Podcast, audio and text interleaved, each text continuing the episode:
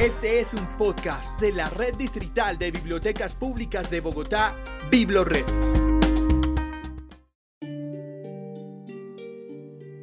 Es importante la aceptación de responsabilidades por hechos concretos. La verdad debe ser sólida, verificable y demostrable. Alfredo Molano.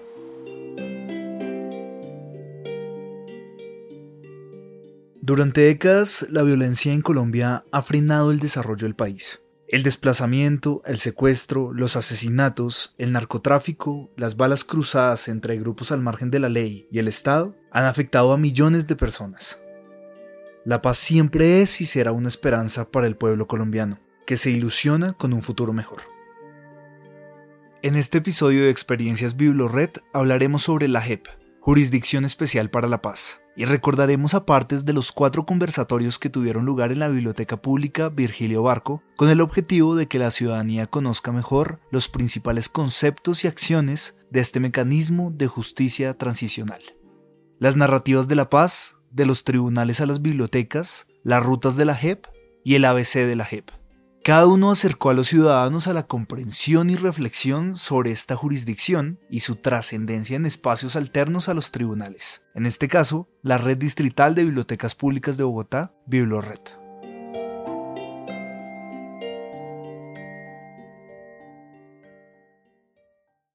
En la que vamos a plasmar y explicar de manera clara por qué la justicia transicional hace énfasis en la construcción y reparación a las víctimas más en quienes cometieron la conducta delictiva. Vamos a tener un conversatorio que es el ABC de la JEP, que va a ser una dinámica enfocada a las nuevas generaciones con el fin de continuar ese desarrollo de construcción de la justicia transicional. Y por supuesto quiero hacer también un agradecimiento muy especial al equipo de la Secretaría de Cultura, a la Red Distrital de Bibliotecas Públicas, y sus equipos territoriales, especialmente aquellos que están trabajando en Bogotá. Rafael Tamayo, director de lectura y bibliotecas de la Secretaría de Cultura, Recreación y Deporte y BibloRed, resalta la importancia de que se analicen y expliquen estas situaciones nacionales coyunturales desde los espacios de lectura públicos. Este esfuerzo que estamos haciendo interinstitucional de efectivamente desde la misión de la biblioteca pública de proveer cada vez más información de la cual pues muchos de nosotros podemos estar sin duda interesados y desde la relatoría de la jurisdicción, sin duda, de visibilizar el importante trabajo que, que han venido realizando que además es histórico y es un hito, no solamente de país, sino también regional y mundial.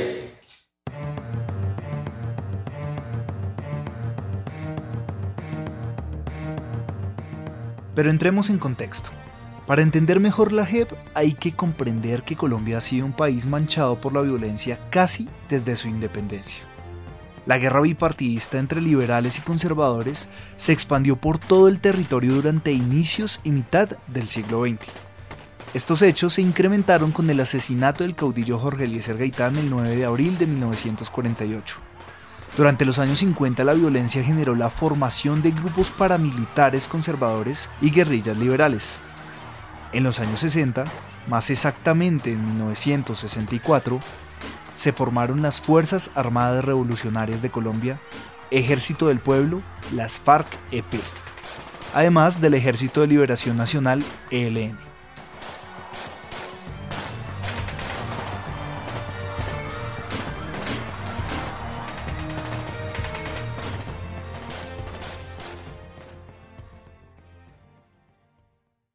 Luego de varias décadas de guerra que dejaron millones de víctimas de zonas apartadas o rurales entre comunidades afro, indígenas, campesinos, etc., el Estado colombiano y las FARC negociaron la terminación del enfrentamiento de los acuerdos de paz de La Habana, en Cuba, y la firma final se dio el 26 de septiembre de 2016. Pueden encontrar en nuestro catálogo de BibloRed libros e investigaciones sobre la violencia en Colombia, como las crónicas de Alfredo Molano o Cóndores no entierran todos los días de Gustavo Álvarez Gardiazabal.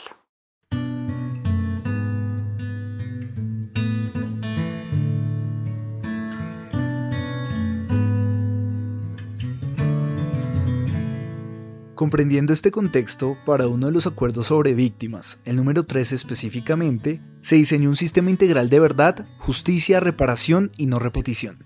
Ese sistema está compuesto por la Comisión de la Verdad, la Unidad de Búsqueda de Personas Desaparecidas y en tercer lugar por la JEP, Justicia Especial para la Paz. Es decir, no es una justicia restitutiva como el derecho penal, sino es un modelo de justicia restaurativa. Más que mirar al pasado, se mira hacia el futuro. El máximo objetivo es proteger y garantizar el derecho de las víctimas de un lado, pero también contribuir con la paz estable y duradera. Ese fue el elemento central del acuerdo sobre víctimas.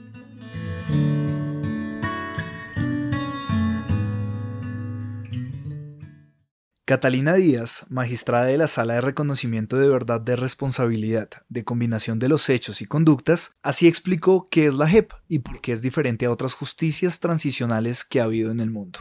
¿Por qué somos una justicia especial?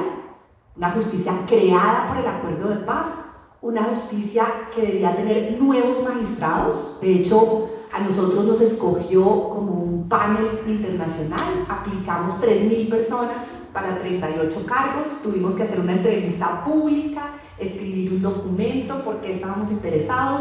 Somos mayoría mujeres, fíjense ustedes, de 38 la mayoría somos mujeres. Somos una justicia transitoria, o sea, solo vamos a durar 20 años, a diferencia pues, de, la Administración de Justicia Ordinaria, que es, digamos, permanente. Nosotros vamos a durar 20 años y nuestro mandato es especial en investigar, juzgar y sancionar a las personas, bien sean miembros de la antigua guerrilla, agentes del Estado o terceros que cometieron los más graves crímenes en el marco de la guerra. Eso, eso somos y por eso somos, digamos, justicia especial para la paz. Eso sí, la magistrada se hincapié en que la verdad es el mayor propósito de la JEP. Mejor dicho, que haya un reconocimiento por parte de los victimarios. La, la, Justicia Especial para la Paz tiene un mandato central y es esclarecer la verdad. ¿no? La, la Constitución y el acuerdo final le apostó a ese concepto de palabras grandes que es la verdad.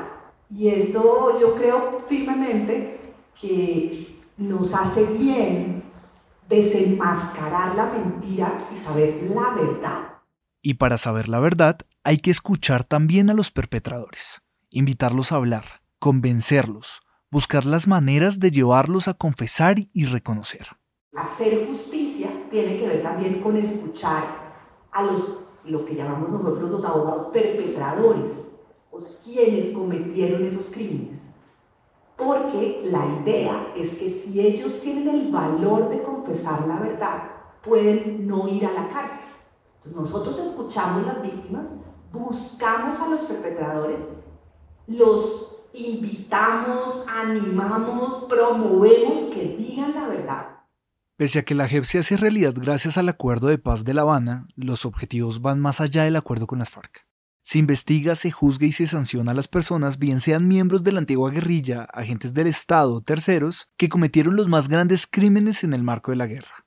Es decir, que actos como el paramilitarismo, la parapolítica o los llamados falsos positivos entran a ser atendidos también en la Jurisdicción Especial para la Paz. Y por eso, por ejemplo, hoy, es el caso en el que yo más he trabajado, le podemos decir al país, los falsos positivos fueron verdad. Ocurrieron así, por esto, esto y esto.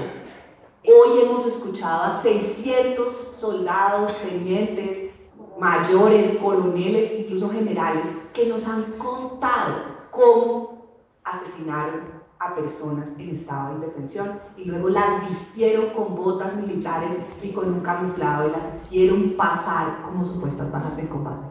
Y por el otro lado, hemos escuchado a muchas víctimas de secuestro. Y hoy tenemos toda la evidencia para decirle al país, es cierto que las FARC asesinó personas secuestradas porque no podían caminar lo suficientemente rápido. Y las enterraron en el camino. Y sus familias están buscando las armas. Eso pasó.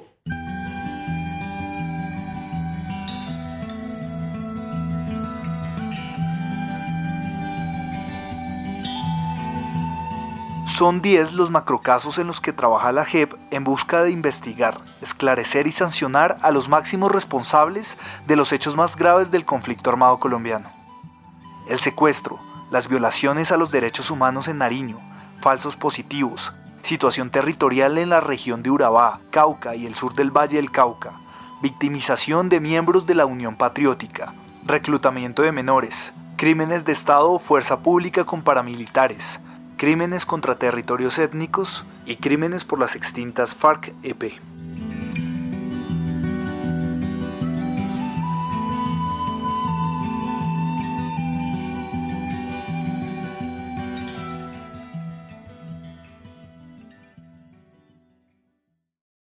La rabia es uno de los sentimientos que sienten las víctimas del conflicto. Querer transformarla o cambiarla por tranquilidad es un trabajo difícil según la magistrada Díaz, tiene que ver directamente con la justicia. La idea de hacer justicia es que puede transformar, por ejemplo, la rabia. Es, es completamente humano que muchas personas, las víctimas por supuesto, tengan rabia. Es completamente humano, completamente comprensible tengan frustración, dolor, tengan resentimiento con el Estado. Es completamente normal. Y la justicia eh, debe contribuir a canalizar esas, esas emociones, esos sentimientos. Y ojalá a bajar la rabia, la frustración, el deseo de venganza. Y también nos puede transformar en el sentido de hacernos comprender. ¿Por qué pasó esto? ¿Por qué tanta gente fue afectada? ¿Quién tomó esas decisiones? Y no sentirnos que somos violentos por naturaleza. Yo creo firmemente que no lo somos. O sea, quien diga que los colombianos somos violentos por naturaleza, yo creo que se equivoca. Lo que pasa es que hemos vivido en ciertos contextos, algunas personas han tomado decisiones muy malas, muy erróneas, criminales, ¿no? y por eso tantas personas han sido victimizadas.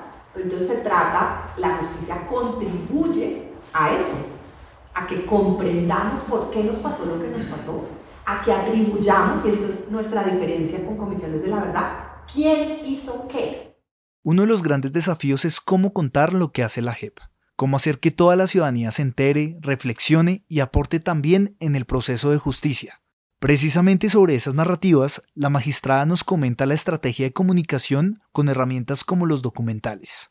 Hemos encontrado una estrategia muy interesante y es eh, tener un departamento de comunicaciones muy fuerte que hace como una traducción de lo que hacemos los magistrados en videos. Tenemos unos documentales corticos, por ejemplo, del caso sobre secuestro y del caso sobre falsos positivos, donde se cuenta una historia mucho más sencilla, no solo de lo que pasó, sino del proceso judicial.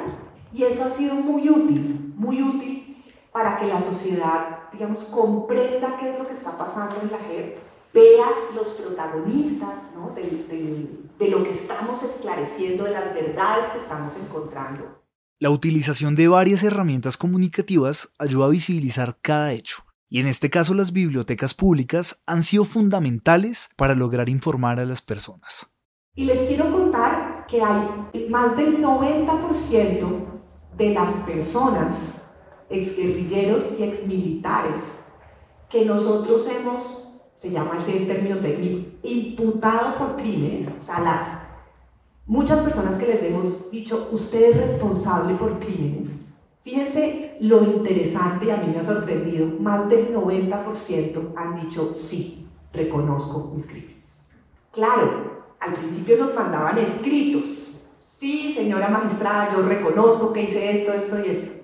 Y entendimos, fíjate, esto tiene todo que ver con las narrativas, que la televisión era realmente lo que la gente veía. O sea, el escrito que me llegaba a mí a mi oficina, claro, yo como juez lo puedo valorar y todo, pero que para que la sociedad se enterara, el, uno de los vehículos más importantes era la televisión. Entonces decidimos hacer esos reconocimientos públicos. De hecho, esta biblioteca nos prestó para una de esas audiencias su teatro más grande, la hicimos allí televisada. imagínense que durante tres días, lo que fue el último secretariado de las FARC 11, tal vez los 11 máximos comandantes más importantes de las FARC, se sentaron aquí y las víctimas al mismo nivel de ellos, preguntándoles, bueno, ¿qué pasó con mi hijo? ¿Qué pasó con mi hija? ¿Fue secuestrado? ¿Dónde lo enterraron? ¿Es cierto que ustedes hicieron esto, esto y esto? Durante tres días. Fue durísimo. Yo quedé de recoger con cucharita. Y eso es sanador. O sea, porque la sociedad había aceptado a esa persona en la política, entre otras, como una voz pública. Pero al tiempo muchas personas decían, él no se merece estar en la política. Y yo creo firmemente que después de mostrarse avergonzado y decir, ojalá la tierra me hubiera y aceptar los crímenes, creo yo que es más fácil para la sociedad decir, se merece una segunda oportunidad. Y esa es la construcción de la paz,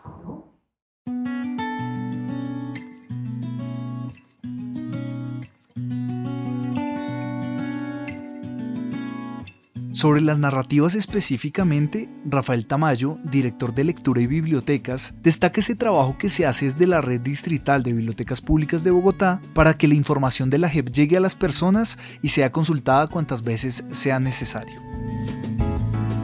Bibliored no tiene plazo, digamos, esperamos que sea eterna, pero esperaría que dentro de 15 años también la gente pudiera decir, yo me enteré del conflicto armado y de cómo sucedió la justicia transicional y cómo hoy mi país está en paz en las bibliotecas públicas.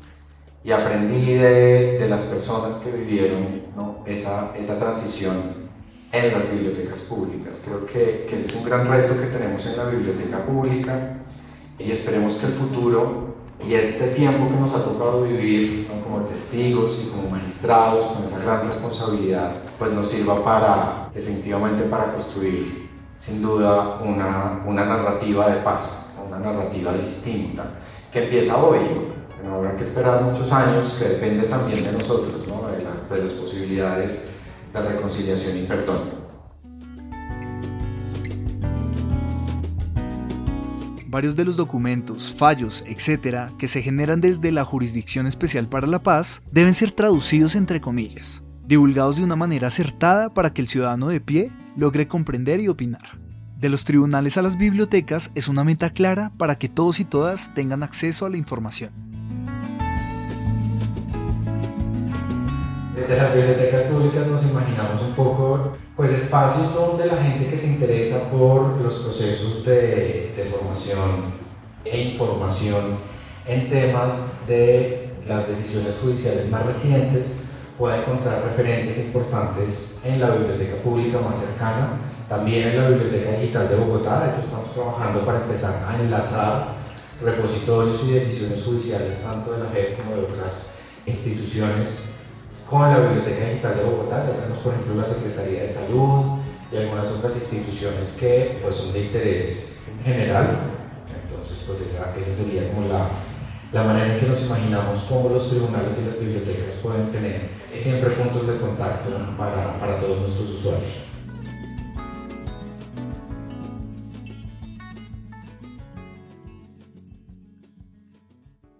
Natalia Ángel Cabo, magistrada de la Corte Constitucional, destaca la relación entre las bibliotecas y los tribunales.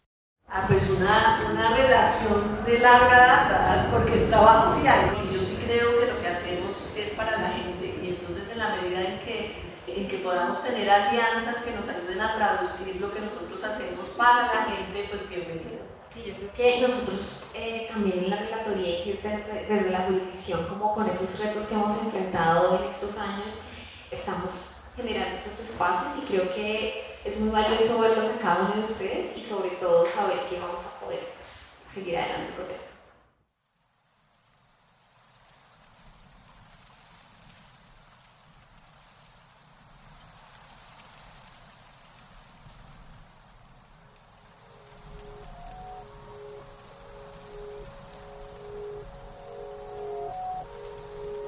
Los valientes no temen perdonar por el bien de la paz. La paz no es simplemente la ausencia de conflicto. La paz es la creación de un entorno en el que todos podemos prosperar. Nelson Mandela. En Biblored puedes encontrar varios títulos sobre la vida y obra de este político que luchó por la paz y la reconciliación de su nación, Sudáfrica.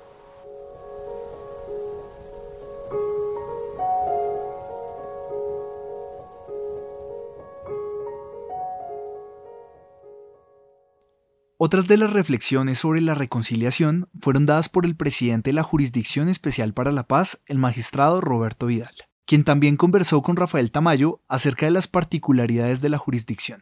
No proyectos con las víctimas, en que esta gente venga a trabajar con las víctimas, se conozca, se reconozca, hagan el proceso de tratar de perdonarse, que eso no es fácil, y, y que en últimas podamos vivir reconciliados. Entonces, eso de la verdad para nosotros es absolutamente claro. Y ahí te empiezo a responder también lo que tiene que ver con la paz total. Porque si el objetivo de la JEP es que nos reconciliemos, a nosotros cualquier iniciativa de paz nueva nos interesa. El dolor de la víctima es incomparable. El derecho por la verdad hay que defenderlo. Pero también existe otro derecho, y es el del olvido. Un usuario, precisamente, realizó esta pregunta sobre el derecho al olvido que tienen también las víctimas que desean pasar la página y mirar hacia adelante. Rafael Tamayo, desde una mirada filosófica, la respondió. Pues la verdad es una pregunta que se ha, se ha hecho efectivamente, diría también desde la, desde la filosofía lo sabe, se ha hecho un montón, hay, hay, hay varias publicaciones sobre el derecho al olvido. Claro, cuando uno es víctima, sobre todo para las víctimas, está el derecho a la, a la verdad, a la reparación, etc. Pero también está el derecho de no querer saber más. Y, y, esa es una decisión personal. Y en el museo, la verdad, sí trabajábamos mucho porque nos encontramos varias personas que decían, mire, yo le entrego el testimonio y demás, pero ni me invite a la exposición, ni me haga hablar el público, ni me tome fotos. Yo no quiero, quiero dejar esto atrás. Y, y ni siquiera quiero tener la posibilidad de saber qué pasó. Entonces yo creo que efectivamente el derecho al olvido está ahí, pero no deja de ser, pero claro, es, es un asunto para las víctimas, para las víctimas. Ahora, la información para quienes no somos víctimas directas, y algo, y esto es una cuñita que hacíamos en el museo y que me quedó y se las hago nuevamente, y es, si han escuchado esta expresión, por amor a Dios, no la repitan. Y es, todos somos víctimas, eso no es cierto. En este país no todos somos víctimas. Todos hemos sido, puede que afectados indirectamente por el conflicto. Pero una cosa es ser víctima. Y yo les digo por qué. Igual que la magistrada, cuando uno conoce una víctima directa, se da cuenta que uno no es víctima. Se da cuenta del poder destructor del conflicto armado en la vida de una persona. Entonces la víctima yo creo que tiene el derecho al olvido y tiene derecho a decidir no participar. Pero quienes no somos víctimas, realmente, pues, más que derecho, no derecho es como mucha otra información que está ahí disponible para nosotros, tenemos la opción de, digamos, acceder a ella o no. ¿no? Hay una cantidad de información. La invitación de este tipo de eventos hoy es precisamente que, siendo socialmente responsables, deberíamos acceder a ella. Deberíamos tratar de entender como país y como sociedad qué pasó, por qué pasó, a quién le pasó. Y no un poco este discurso de, ay, yo ya estoy cansado de noticias malas, yo no quiero aprender radio. No, un momentico. ¿sí? Venga, yo le explico por qué eso no es una opción de un país en transición. Usted después puede tomar la decisión, pero, pero la idea de la sensibilización del conflicto no es un asunto de estarse metiendo el dedo en la llaga, es un asunto de narrativas de paz. Así es como lo entendemos en la red de bibliotecas, por lo menos en esta dirección y cuando estaba en la dirección del museo lo de la misma manera.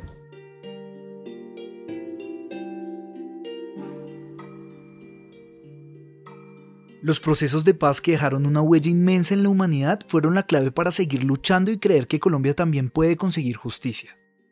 La verdad debe conocerse, divulgarse, entenderse. Por eso es importante seguir apostando por la JEP. La sociedad puede cambiar. Quienes causaron daño se pueden transformar, pueden cambiar. Esa es la esperanza para que se logre una verdad, una justicia, una reparación y no repetición. Recuerden que si desean consultar documentos o información sobre la Jurisdicción Especial para la Paz o la historia del conflicto armado en Colombia, los pueden encontrar en nuestro catálogo en www.biblored.gov.co. Mi nombre es David Rocha y hago parte del equipo de comunicaciones de la red. Nos escuchamos en un próximo episodio.